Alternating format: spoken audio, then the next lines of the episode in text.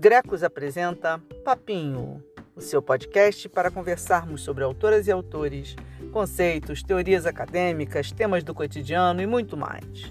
Eu sou Ana N, coordenadora do Grupo de Estudos sobre Comunicação, Cultura e Sociedade, professora da Universidade Federal Fluminense e começo agora mais um papinho semanal com vocês.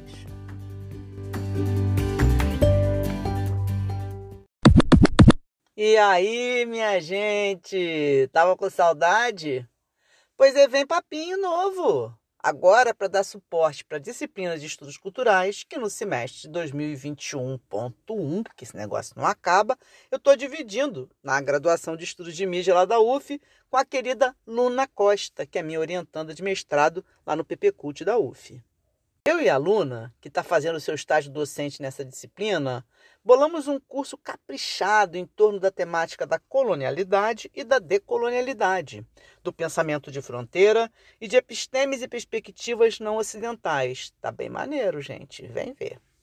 E o primeiro papinho dessa nova temporada vai ser exatamente sobre essas duas ideias-chave que são ideias desse curso: a colonialidade e a decolonialidade. Então solta a voz no seu peito, é sonho, é sangue, é América do Sul no coração e vem com a gente.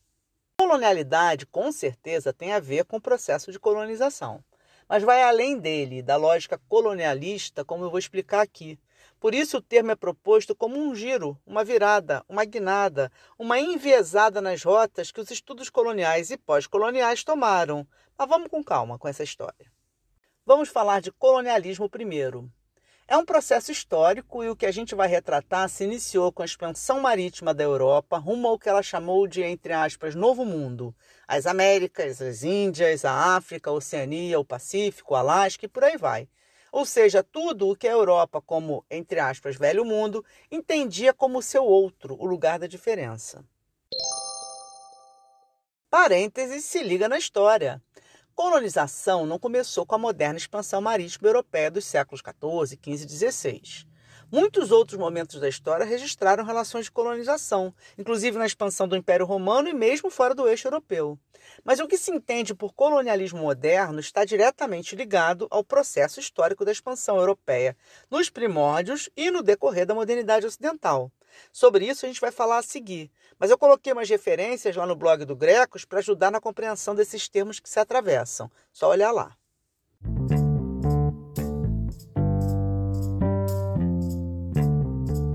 A partir da introdução de um sistema político, administrativo e jurídico, os povos europeus expansionistas da modernidade estabeleceram as bases do colonialismo, uma relação político-econômica em que as metrópoles europeias se relacionavam de forma hierárquica com suas colônias. Esses lugares, entre aspas, descobertos, conquistados, tomados, invadidos, estabelecendo lógicas de povoamento e ou exploração, mas articulando relações de dominação, uso de matérias-primas e recursos, submissão, escravização e extermínio dos povos nativos. Além disso, esse colonialismo envolve imposição de valores morais, religiosos, culturais, de produção de conhecimento e saberes, de formas políticas e econômicas, de estruturas sociais desiguais e injustas, ainda que em nome de uma ideia de processo civilizador, progresso e desenvolvimento. Nesse momento, dizem os pensadores decoloniais que a gente vai ver aqui, se estabelece o ego conquistador, que precede o ego do penso logo existo que Descartes vai propor. O colonialismo, desde a sua implementação nas Américas a partir dos séculos XV e XVI, sua expansão nos séculos seguintes, incluindo as Índias ocidentais e orientais, os povos africanos e os aborígenes da Oceania, foi um sistema jurídico, político, econômico, social e cultural que produziu a modernidade ocidental tal qual a conhecemos e refletiu-se, através do encontro ferida colonial, num ponto de inflexão arrasador na história de tantos povos deste vasto mundo, incluindo processos de destruição, de perda, de hibridismos, de transformação e reestruturação dos sobreviventes. No decorrer dos últimos dois séculos, através de diversos processos e eventos, a maior parte das colônias subjugadas pelas metrópoles no colonialismo foram arrancando de formas distintas suas declarações de independência, autonomizando-se como países soberanos, ao menos em tese, em termos jurídicos e administrativos. Por isso, há um certo consenso histórico que, de forma geral, esse sistema jurídico administrativo, chamado colonialismo, teria chegado ao fim para cada um desses estados nacionais quando estes obtiveram suas independências. Parênteses choque de realidade. Segundo a revista Super Interessante, em matéria atualizada em 2018, ainda existem 61 lugares no mundo que se mantêm ou são mantidos na condição de colônia. Na Wikipedia, também é possível ver uma lista extensa de colônias e suas metrópoles, existentes ainda hoje. França e Reino Unido lideram esse pódio colonialista. Ou seja, o sistema para esses lugares segue firme, para a gente se ligar.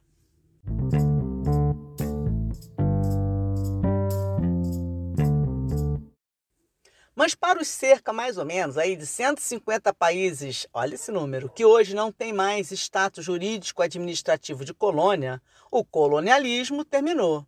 E assim é possível falar de uma história pós-colonialista. Foi um pouco neste sentido que os estudos pós-coloniais surgiram. Em parte, eles se referiam à possibilidade de pensar a situação colonial a partir desse momento de ruptura com a emergência de novos sujeitos, muitos originários das ex-colônias, como enunciadores de discursos reflexivos sobre o processo colonialista. Assim, num primeiro sentido, os estudos pós-coloniais trazem esse marco histórico de momento posterior a um contexto anterior e posicionam novos sujeitos na cena da produção intelectual do mundo pós-colonial, sujeitos oriundos das ex-colônias que estão reivindicando um lugar de fala, criticando o europocentrismo acadêmico e temático. Os pós-colonialistas vão, então, se inspirar em autores europeus que reivindicam quebra de paradigmas pós-estruturalistas, pós-modernos, contestação da separação sujeito-objeto, crítica à ideia de verdade, as narrativas encompassadoras dos estados modernos, incluindo aí tanto o liberalismo quanto o marxismo contra a ideia de progresso, das formas coletivas como estruturas limitadoras das subjetividades, né? Então, a civilização, você tem vários pontos aí que são criticados pelas teorias pós-modernas, pós-estruturalistas.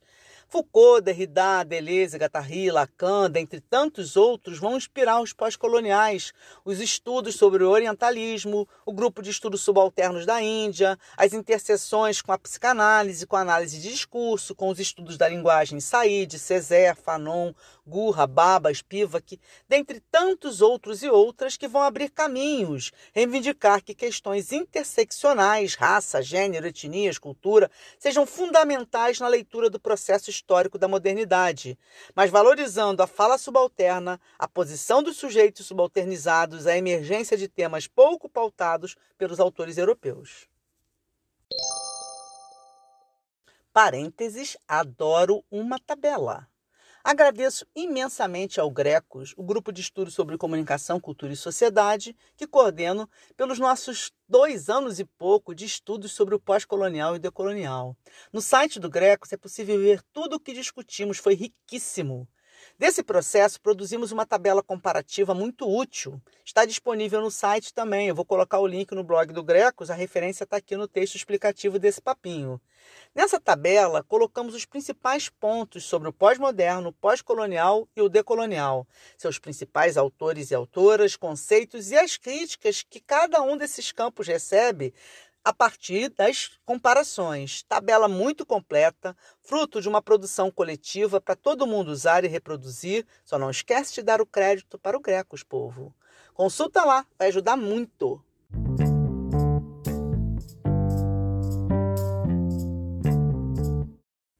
Inspirados por esses estudos subalternos pós-coloniais, começam a surgir outros núcleos e grupos de pesquisa em outras partes do mundo. Assim, na década de 1990, surgiu o Grupo Latino-Americano de Estudos Subalternos, já constituído por inúmeros nomes que depois iriam consagrar os estudos decoloniais, como a gente vai ver aqui. No entanto, aos poucos, esse grupo deu uma rachada e as distinções com os estudos pós-coloniais começaram a surgir. Parênteses é treta. Esse racha no grupo original dos estudos subalternos na América Latina acabou levando ao apagamento de algumas contribuições importantes, como as da nicaragüense Ileana Rodrigues, Robert Carr de Trinidad, José Rabassa, que era mexicano, e Jair Sanrines, que era boliviano. Isso tem a ver com as duas das principais críticas que os estudos decoloniais vão receber depois: o apagamento das questões de gênero e o silenciamento de algumas vozes indígenas e negras. A gente vai voltar esse rolo adiante, tá? Só um complementozinho. Olha só, eu não vou ficar me preocupando se eu estou falando o nome dessa gente certo, não, tá? Isso também é colonialidade, tá, gente? Vamos falar como a gente lê, como a gente acha que é. Relaxa aí, tá, gente? Vou relaxar, vocês relaxam também. Beijo para vocês. Beijinho, tá?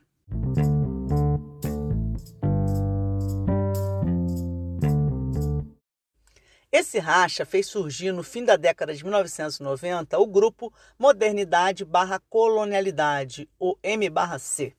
Queria abrigar os principais nomes dos estudos decoloniais da América Latina. Podemos citar, dentre outros e outras, Walter Miolo, que é um argentino, Santiago Castro Gomes, da Colômbia, Ramon Grossfogel, de Porto Rico, Agostinho Laumontes, também de Porto Rico, Zuma Palermo, da Argentina, Catherine Walsh, que é uma americana, né, norte-americana, né, dos Estados Unidos, que vai trabalhar no Equador, Nelson Madonaldo Torres, de Porto Rico, Edgardo Lander, da Venezuela, Arturo Escobar, da Colômbia, Henrique do Céu, da Argentina, que é depois naturalizado mexicano, Aníbal Quirrano, um peruano, Fernando Coronil, da Venezuela, tá? Então vamos citar esses aí para começar, que são os mais conhecidos e os mais citados quando a gente procura saber sobre os estudos, o grupo Modernidade e Colonialidade e os estudos decoloniais. Ainda falta muita gente nessa lista, como eu vou falar mais para frente. Mas esse povo do grupo M/C vai lançar as bases principais da teoria decolonial e propor um giro em relação ao colonialismo e aos estudos pós-coloniais e por isso romper com os estudos do grupo subalterno da América Latina. Segundo esse grupo, as críticas principais que eles faziam aos pós-coloniais é que esses incorriam em dois problemas graves. Primeiro, o uso do termo pós levaria à percepção linear da concepção de história, uma herança tipicamente europeia que se tentava combater. E, além disso, o uso do termo colonialismo daria a entender que estaríamos diante de um processo findo, superado. E para o povo lá da modernidade barra colonialidade é exatamente o contrário. Além do mais, segundo as posições do grupo M/C, os pós-coloniais, embora tivessem muitos méritos, ainda estariam muito tributários de autores e conceitos europeus, perpetuando uma forma de colonialidade do saber, como vou falar adiante. E os estudos subalternos orientais não poderiam ser adaptados plenamente aos estudos latino-americanos, porque a historicização e as características desse processo na América Latina seriam muito específicos, não teriam correspondência em outros lugares do mundo, como a gente vai ver a seguir. Parênteses, bora fazer justiça? Uma crítica comum aos pós-coloniais é o fato de muitos terem formação e inserção em universidades europeias, o que teria influenciado fortemente em suas escolhas teóricas, seus conceitos e filiações, fazendo com que sua crítica ao colonialismo esbarrasse na manutenção de uma perspectiva eurocêntrica.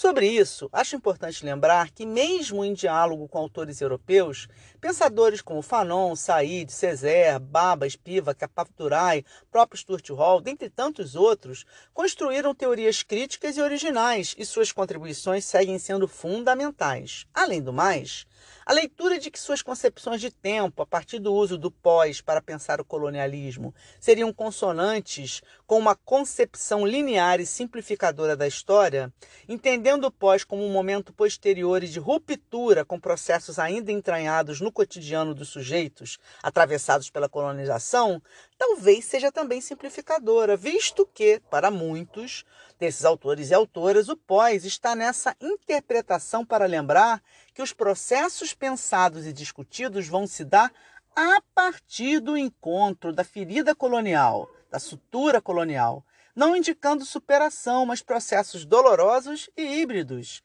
dos quais a gente vai pensar aqui, esses sujeitos enunciadores pós-coloniais se posicionam e podem falar. Precisa ser justo, né, gente? Também não dá para desprezar a contribuição maravilhosa dessa gente, não.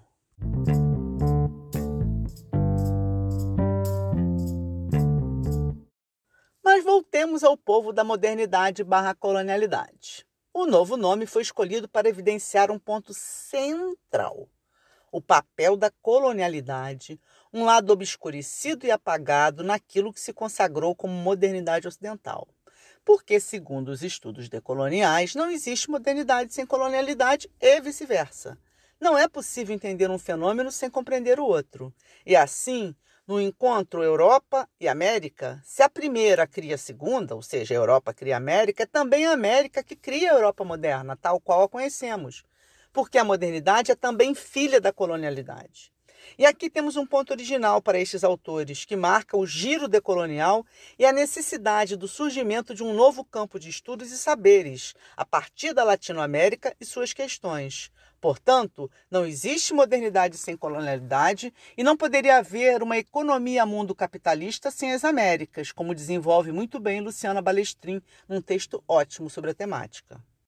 Assim, em 1989, 1992, ou seja, por esse período, Aníbal Quirrano, pesquisador peruano, propõe o conceito de colonialidade do poder, a partir das considerações do processo modernidade barra colonialidade e da compreensão de que estamos diante de um sistema mundo moderno amplo, diversos sistemas mundo modernos, a partir da definição inicial do Immanuel Wallenstein, em que múltiplas modernidades, não em uma universalidade, uma pretensão universalista europeia, mas em uma pluriversalidade, múltiplas modernidades se constituindo e disputando a sua proposta de universalização, em conflitos e negociações, criando o sistema mundo moderno colonial, capitalista, racista e sexista, como vai falar o Grossfogel, que nos conformaria enquanto sociedade a partir do encontro colonial.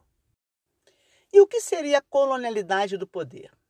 A constituição de um sistema de manutenção do poder político e econômico que sobreviveria ao fim do colonialismo como sistema jurídico administrativo. Como?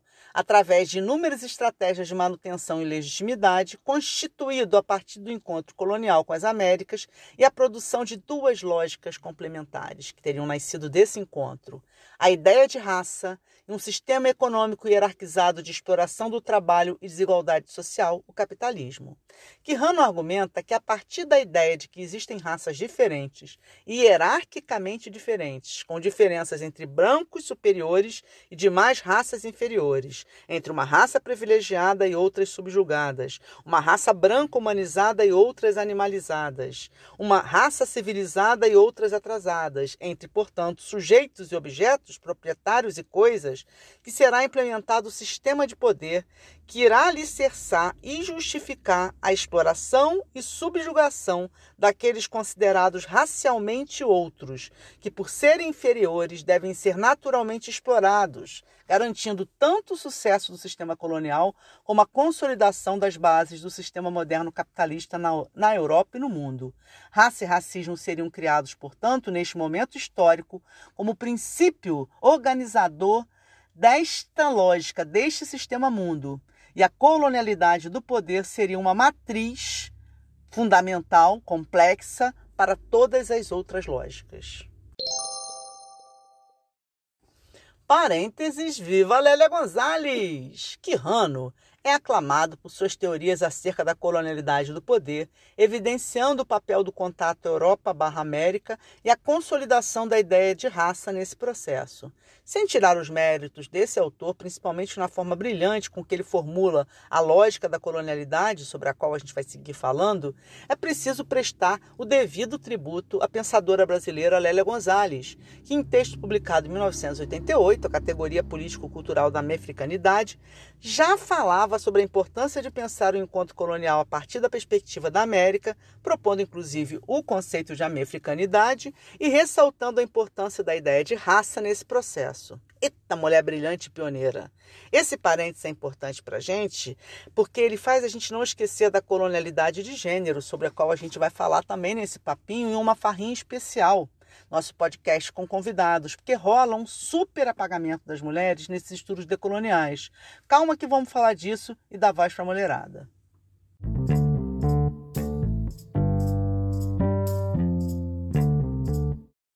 A proposta de Quirrano, então, é mostrar como as situações coloniais, termo que Ramon Grossfogel explica muito bem, envolvendo situações de opressão e interdição representacional que permanecem mesmo com o fim do colonialismo, não cessam na vida pós-colonial. Ao contrário, persistem, se multiplicam, se enraizam em nossas relações de trabalho, sexuais, de produção do conhecimento, de produção de subjetividade, nos sistemas políticos, nas práticas culturais, em todos os campos da vida cotidiana daqueles que foram submetidos ao processo colonizador se constituindo então como relações, situações de colonialidade, processos longos em que valores são impostos, confrontados, introjetados, negociados, hibridizados, a partir de lógicas de poder que se baseiam nos princípios raciais.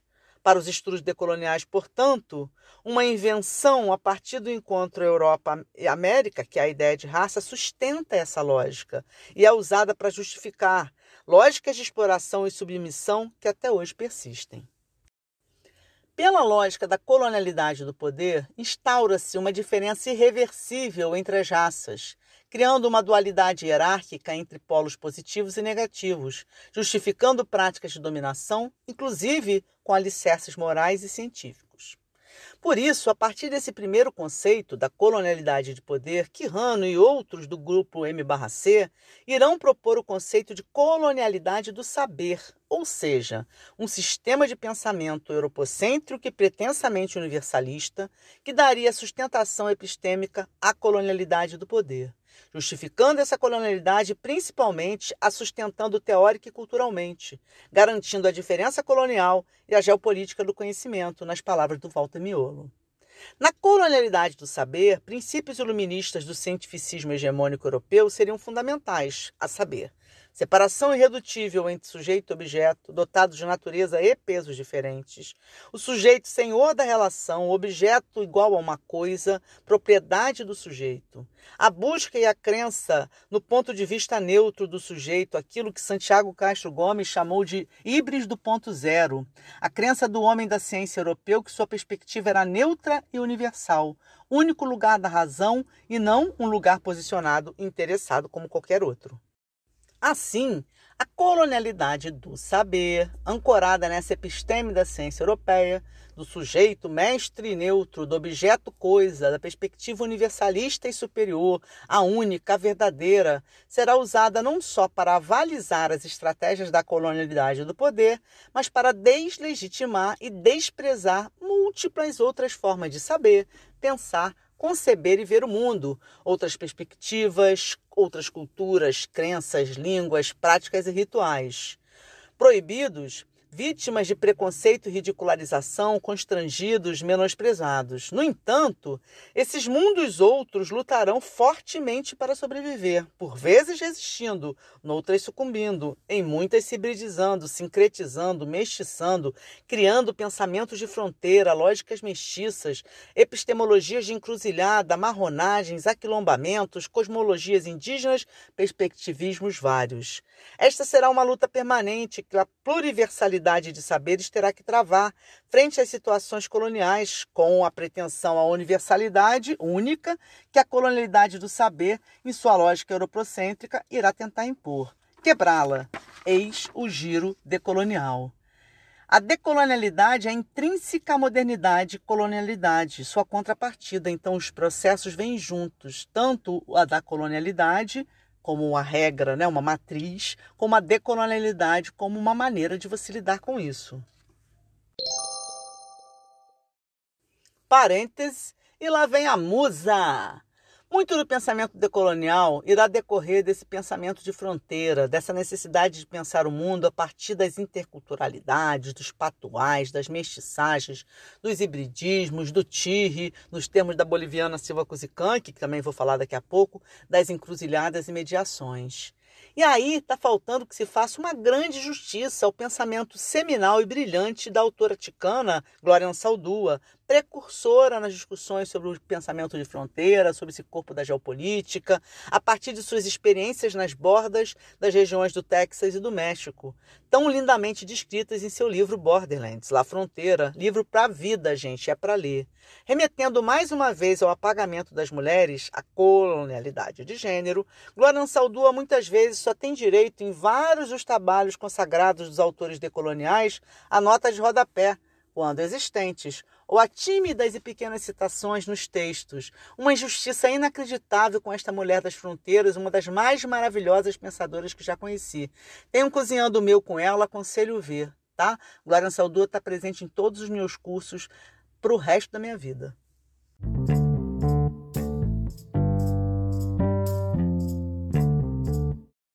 Se a colonialidade do poder está emaranhada em todas as situações coloniais de opressão que permanecem em nosso cotidiano, também a colonialidade do saber se propagou para os mais diversos campos, da vida escolar à familiar, das universidades à mídia, do mundo das artes à política, da moral à legislação validando os sistemas de opressão, os estereótipos, os fetiches, o desprezo por outras epistemes, saberes, cultos, culturas, visões de mundo.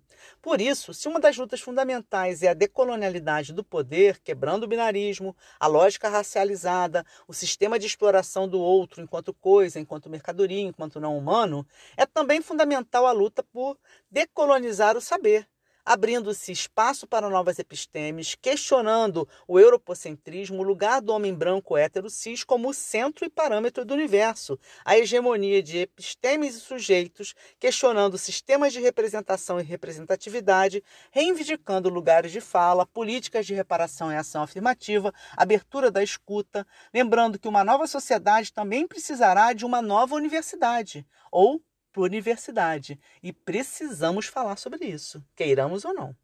Eu quero.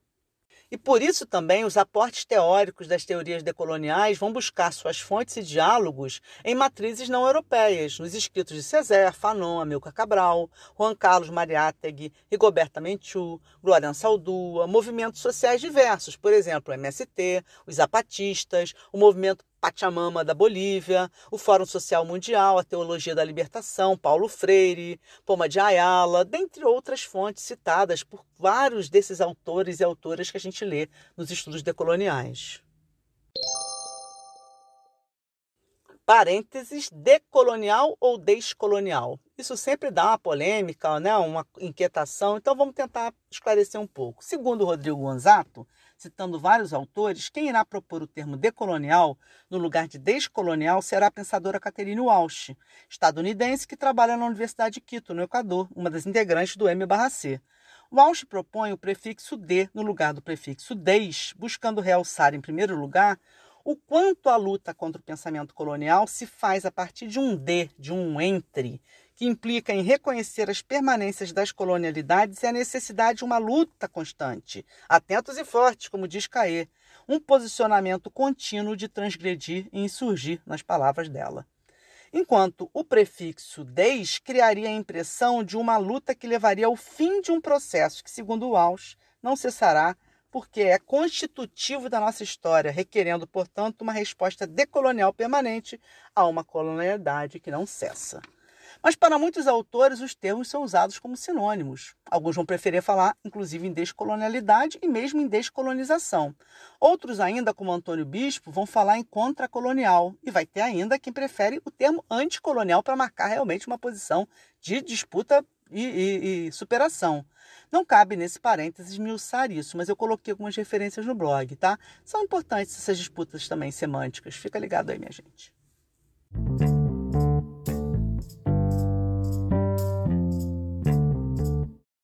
A partir das concepções pioneiras e interessantes sobre a colonialidade do poder e do saber, Maldonado Torres, pensador de Porto Rico, vai propor a ideia de colonialidade do ser. Para ele, entre aspas, a colonialidade do ser envolve a introdução da lógica colonial nas concepções e na experiência de tempo e espaço, bem como na subjetividade, fecha aspas inclui a colonialidade dos sentidos de nossas percepções, do sentir e do experimentar, ou seja, afeta diretamente nossas possibilidades de ser. A subjetividade seria formada nas situações coloniais a partir das três colonialidades: a do poder, envolvendo a estrutura e a cultura, a do saber, envolvendo as dimensões da objetividade e da metodologia, e a do ser, encobrindo os campos do tempo e do espaço. Essa tríade teria como objetivos e efeitos a exploração, a dominação, a expropriação, o extermínio, a naturalização da morte, da tortura e do estupro. Com isso, a ideia de raça leva a uma desqualificação epistêmica do outro, uma negação ontológica um não ser, como resumem Pablo Quintero, Patrícia Figueira e Pais Elisaldi em ótimo texto síntese. Está lá no blog do Greco. Assim, está formada a tríade conceitual mais conhecida dos estudos decoloniais, as colonialidades do poder, do saber e do ser. E os esforços teóricos desse grupo de pensadores da América Latina será o de, muito inspirados nos movimentos sociais identitários, decolonizar o pensamento, o poder, o saber e o ser, através de teorias e epistemes críticas ao, ao europocentrismo, a ideia da universalização da episteme europeia, a ideia de raça e a concepção hierárquica e binária da diferença, com a fantasia do homem branco hétero cis que cria o seu outro, o aprisiona no fetiche na subjugação e utiliza esse aparato referencial para justificar a dominação socioeconômica, política e cultural, principalmente adensada no modelo do capitalismo neoliberal e no surgimento de um neocolonialismo de mercado e cultural, em que os Estados Unidos passam a ocupar lugar central.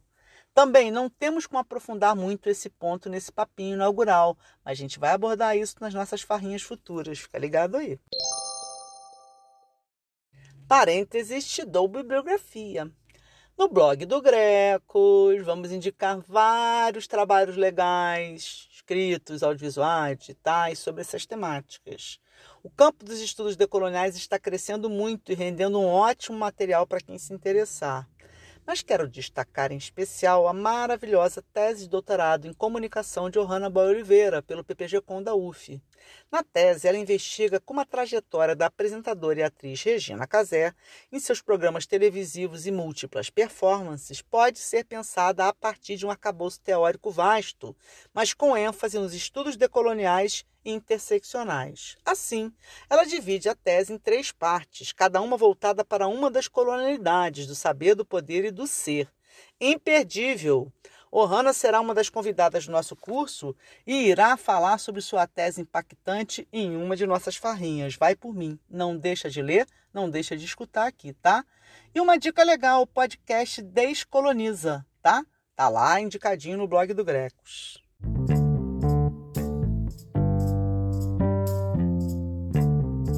Partir da tríade original, outras autores e autores vão começar a pensar as colonialidades e seus desdobramentos. Joaquim Barrientos, autor mexicano, vai estudar os sistemas de representação das figuras dos selvagens, dos canibais, operando como uma colonialidade do ver, do olhar, criando regimes de visualização ainda hoje muito fortes.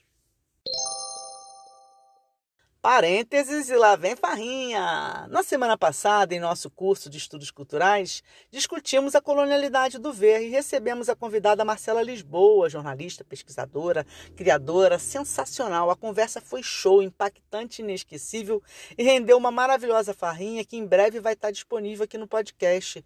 Ela trouxe muitas questões, referências e choque na cabeça. Se prepara aí, gente. Se prepara aí. Em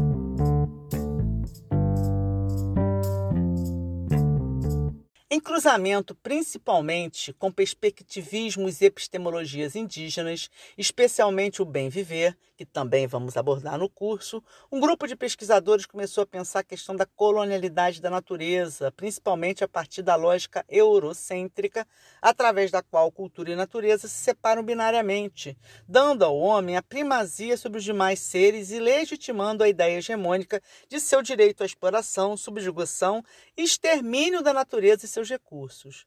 Um destaque é o trabalho de Hector Alimonda sobre a natureza colonizada e as relações desse processo com o regime capitalista lista.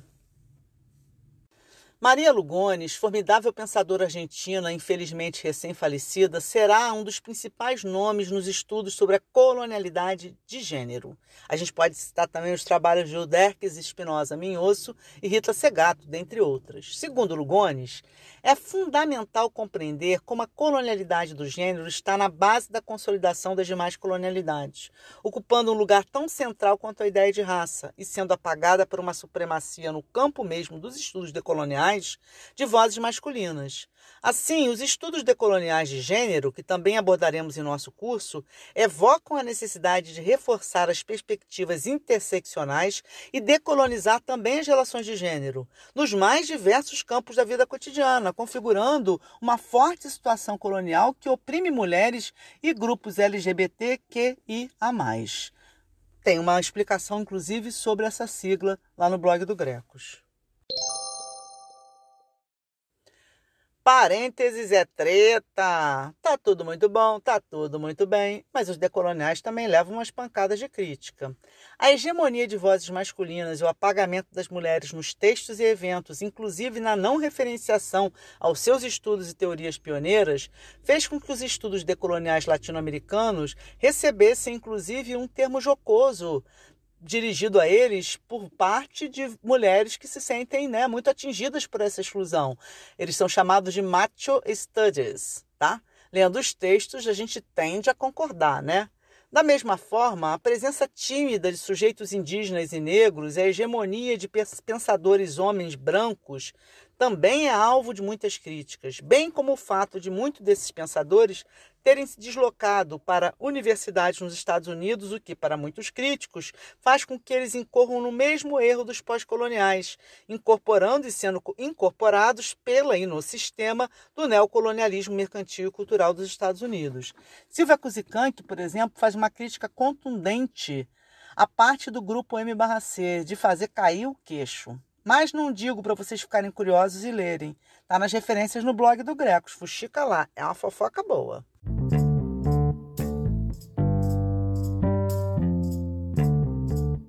Rolos à parte, os estudos decoloniais são claramente um importante campo teórico, ainda com muito a crescer e complexificar. Da mesma forma, os estudos pós-coloniais, com as devidas observações críticas que nos parecem pertinentes, também são um campo fértil e importante.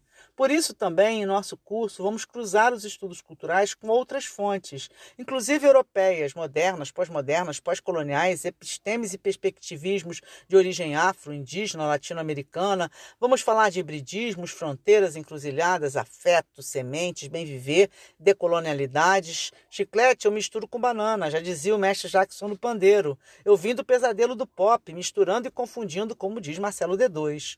Como nos lembra o queridão Stuart Hall, hibridizar é fluxo, mas não se dá em condições de igualdade, por isso há sempre luta. Ou como explica Silva Kuzikank, essa autora porreta, que nos ajuda a pensar o encontro colonial a partir da utopia Tirri, tem um Cozinhando com a Silva sobre isso, também vale a pena ver, e vai ter uma farrinha. Estamos falando de processos de mistura em que as partes não se anulam, nem cessam as disputas. Parênteses, vamos que vamos! É isso aí. Rumo a uma consciência mestiça, no sentido dado essa palavra por Glória Ansaldúa. Fronteira, ambivalência, encruzilhada, sem perdão ou secretismo, astúcias milenares, peripécias exusíacas, malandragens camaleônicas. É disso que vamos falar e celebrar. É nesse decolonizar que acredito, na língua que não se dobra, mas desliza, no milho que tem raiz, mas é flexível, no jogo entre a maleabilidade e as permanências, aprendendo a adiar o fim do mundo, como nos lembra Krenak.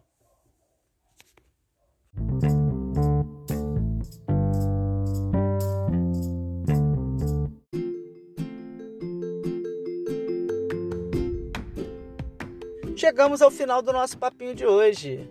Tem muita coisa boa vindo por aí, gente. Espero que vocês tenham gostado de coração e não esqueçam, os decoloniais propõem a pluriversalidade, citando lá o slogan, né, o lema zapatista, um mundo onde caibam outros mundos. Acho que esse é um dos nossos maiores desafios.